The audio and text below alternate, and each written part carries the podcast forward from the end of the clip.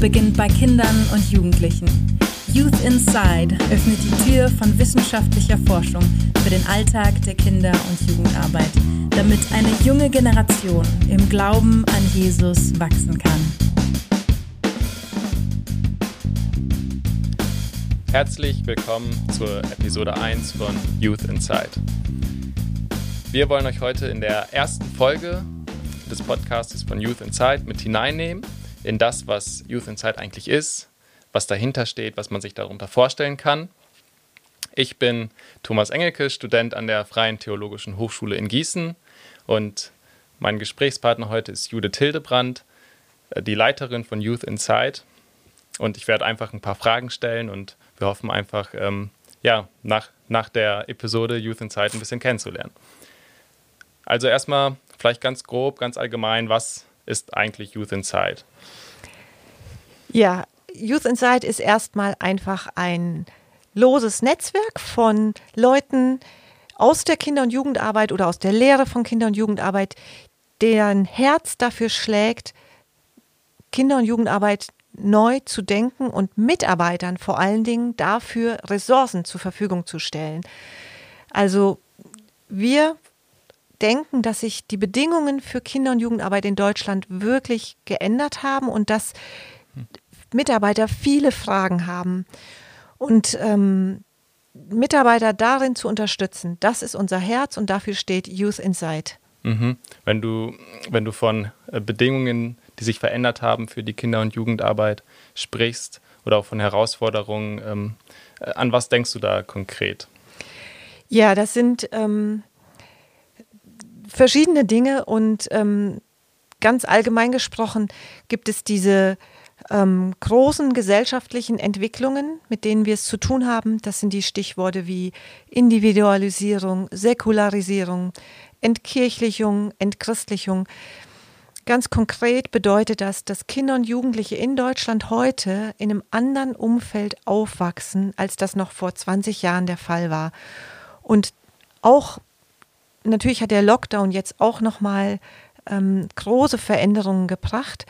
Aber insgesamt müssen wir einfach feststellen, die Zeiten für Kinder- und Jugendarbeit in Deutschland haben sich verändert. Und auch die Kinder und Jugendlichen selbst verändern sich durch die unterschiedlichen Bedingungen. Es sind nicht dieselben Jugendlichen wie noch vor 20 Jahren, die wir in unseren Gruppen und Gemeinden haben. Mhm.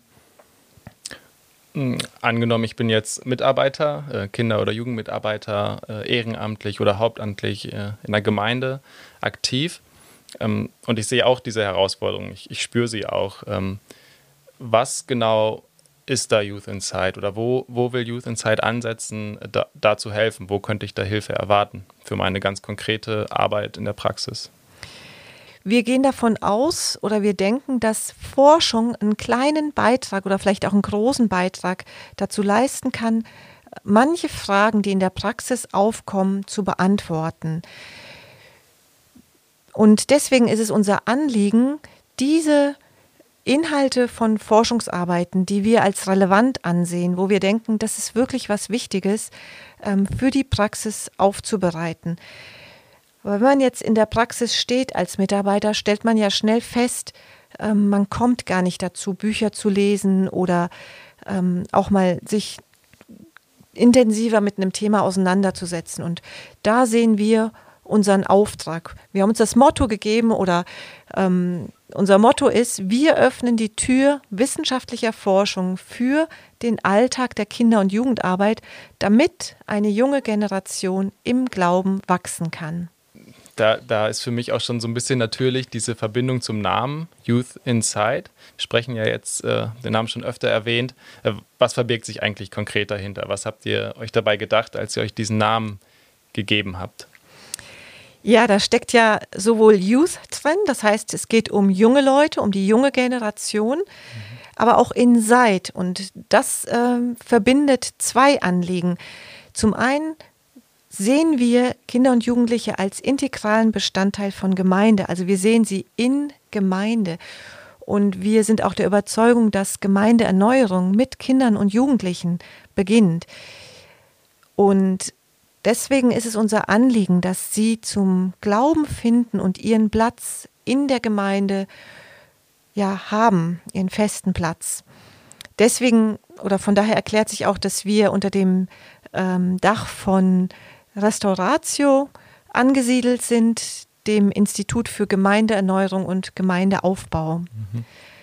Das zweite, der zweite Aspekt Inside, wir denken, dass es wichtig ist, einen Einblick in die junge Generation zu bekommen. Das heißt, zu verstehen, wie denken sie, wie fühlen sie, ähm, ja, wie ticken sie und äh, wie leben sie auch ihren Glauben. Und da kann Forschung helfen, dass wir einen neuen Einblick in diese Jugendlichen bekommen. Und wenn Mitarbeiter darin unterstützt werden, indem sie auch ähm, Wissen bekommen oder Einsichten bekommen, ähm, ja, dann hilft es ihnen auch, diese Jugendlichen besser zu begleiten, ihnen auch auf ihrem Glaubensweg besser beistehen zu können. Mhm. Das heißt, wenn man es runterbricht oder zusammenfasst, ähm, kann man sagen, die innere Motivation, das Anliegen ist da, wirklich Kinder und Jugendliche ähm, im Horizont dieser Herausforderungen mit dem Evangelium zu erreichen, Teil von Gemeinde sein zu lassen. Und den Weg, äh, den ihr da seht, ist, ähm, Forschungsarbeiten und Studien aufzubereiten, die eben einen Einblick auch geben äh, in, in die Art und Weise, wie man mit den Kindern und Jugendlichen umgeht und die Arbeit gestalten kann. Ähm, ja. Wenn, ähm, wenn wir jetzt äh, davon Studien sprechen, oder du, mhm. hast, du hast Studien, Forschungsarbeiten erwähnt, äh, Bücher erwähnt, die ihr da eben aufbereiten wollt. Was kann man sich jetzt konkret darunter vorstellen? Ja, spannend ist, dass die Herausforderungen, die wir hier in Deutschland erleben, auch in vielen Gemeinden weltweit so bestehen, dass wir damit nicht alleine sind. Und international gibt es eine große Forschungsgemeinschaft, die sich mit diesen Fragen beschäftigt. Also mit den Fragen, wie wächst oder wie können wir dazu beitragen, dass die neue Generation zum Glauben findet. Und da gibt es viele verschiedene Studien, die das zum, im, im Fokus haben. Das sind zum Beispiel Dissertationen. Es gibt, fällt mir gerade ein, eine Dissertation, die hat äh, den Fokus, ähm, wie wirkt sich eigentlich die theologische Bildung des Jugendleiters auf die Jugendlichen aus oder auf die Jugendgruppe. Oder es gibt Langzeitstudien wie die Sticky Face Studie vom Fuller Youth Institute, die danach fragt, wie, welche Faktoren tragen dazu bei, dass ein Kind auch ähm, als Jugendliche noch am Glauben festhält. Aber auch kleinere Studien, empirische Studien, die ähm, solche Fragen zum Fokus haben. Und das sind ganz unterschiedliche Dinge, aber allen gemeinsam dieses Anliegen, die nächste Generation für das Evangelium zu gewinnen oder im Glauben zu fördern. Mhm.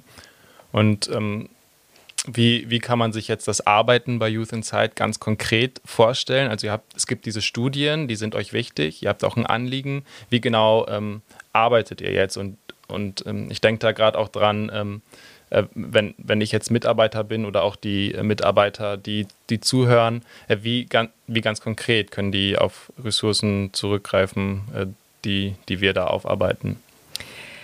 Ja, das ist äh, eine gute Frage. Also zum einen sind wir ja ein offenes Netzwerk von Leuten aus unterschiedlichen Gemeindebünden und ähm, christlichen Werken und wir treffen uns so zwei bis dreimal im Jahr und dann schauen wir einfach, welche Studien sind neu erschienen, was ist uns persönlich wichtig geworden und dann ähm, entscheiden wir, okay, ähm, das lohnt sich, da mal genauer hinzugucken. Und dann erklärt sich einer von uns bereit, diese Studie zu lesen und sie erstmal in, einfach in Textform zusammenzufassen, fünf bis sieben Seiten. Und in einem weiteren Schritt wird diese Studie dann in einem Podcast aufbereitet. Der mhm. wird einfach, ja, man interviewt die Person ähm, zu dieser Studie und fragt nochmal konkret, was denkst du, wie kann diese Studie auch für den deutschen Kontext helfen? Das heißt, wenn ich mich als Mitarbeiter jetzt informieren möchte, ist es der Weg, dass ich ähm, vielleicht auf der Homepage schaue von youthinsight.de, mhm. vielleicht mich für den Newsletter anmelde und dann regelmäßig informiert werde. Mhm. Ähm, vielleicht noch mal eine Frage. Äh, in die Richtung, ähm, wer eigentlich mitarbeitet bei Youth Inside oder woraus, woraus mhm. es besteht. Du hast jetzt schon öfter wir gesagt. Ich glaube, ich habe das auch schon mal verwendet, äh, wir Youth Inside. Ähm, äh, was genau steckt eigentlich dahinter oder wer steckt eigentlich dahinter? Zu unserem Netzwerk gehören verschiedene Jugendleiter oder Leiterinnen, Gemeindereferentinnen, aber auch Leiter von christlichen Werken oder Projekten und auch ganz einfach Studenten und Studentinnen hier von der FTH. Aber es sind alles Leute, denen das ein Anliegen ist, diese guten Inhalte, die ähm, existieren und von denen wir auch begeistert sind, für die Praxis aufzubereiten und auch einer breiteren Öffentlichkeit zugänglich zu machen.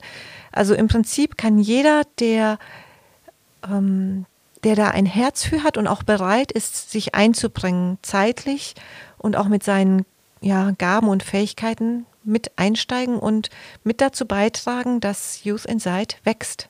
Das heißt, wenn man da wirklich auch ein gemeinsames Anliegen verspürt, ähm, die Arbeit auch irgendwie schätzt und unterstützen kann, dann kann man auch gut und gerne und leicht Kontakt aufbauen, äh, in Verbindung treten und gemeinsam reflektieren. Ja, auf jeden Fall. Und wir suchen auch den Kontakt zu anderen ähm, Instituten der christlichen Jugendarbeit. Es bestehen Kontakte zu einem Institut in Belgien und wir sind einfach ganz am Anfang. Wir schauen, was noch mhm. kommt und sind auf jeden Fall offen für Zusammenarbeit. Ja, das äh, ist, ist, eine interessante Überleitung zu, zur letzten Frage, die ich noch an dich habe, Judith, wenn du sagst, wir stehen ganz am Anfang. Ähm, wenn, wenn du jetzt nach äh, oder nach vorne guckst, so in zehn Jahren zum Beispiel, ähm, was würdest du sagen, äh, wie stellst du dir da Youth Insight vor? Was ist so deine Vision? Ja, das ist äh, eine sehr tolle Frage. Ich stelle mir vor, dass viele der Inhalte, die uns wichtig geworden sind und wo wir gemerkt haben, das verändert unser Denken und das, ähm, das äh, stellt unsere Arbeit auch nochmal in einen anderen Kontext, dass die wirklich in der Praxis angekommen sind, dass Jugendleiter wissen, wo sie auch Know-how ähm, sich holen können und dass wirklich viele ähm, ja, äh, gemerkt haben, hier sind relevante Inhalte und dass es sich verbreitet hat. Ich stelle mir aber auch vor, dass wir ähm, Learning Communities bilden und vielleicht auch Seminare oder Konferenzen veranstalten, wo man gemeinsam weiterdenkt. Vielleicht, und das ist ein, wirklich ein großer Traum, kommt es auch dazu, dass wir selbst Forschungsarbeit durchführen können und so auch ja, dazu beitragen, dass Kinder- und Jugendarbeit ähm, sich den neuen Bedingungen oder den Bedingungen unseres neuen Zeitalters immer besser anpassen kann. Ja, ja das klingt auf jeden Fall spannend. Vielen Dank, Judith, fürs Mit hineinnehmen in Youth Inside, in eure Anliegen, in die Gedanken, in die Pläne, die ihr habt. Ähm, vielen Dank auch an die Zuhörer und Zuschauer ähm, von dieser Podcast-Folge. Wir hoffen sehr, dass ähm, ihr jetzt einen Einblick bekommen konntet von das, was Youth Inside ist, dass ihr euch jetzt was darunter vorstellen könnt. Und wir hoffen sehr, dass ähm, ja letztendlich ähm, das Ganze dazu dient, dass wirklich Kinder und Jugendmitarbeiter ähm, die Ressourcen, die von Youth Inside zur Verfügung gestellt äh, werden, bekommen und dass äh, sie diese nutzen können, um letztendlich Kinder und Jugendliche mit dem Evangelium zu erreichen.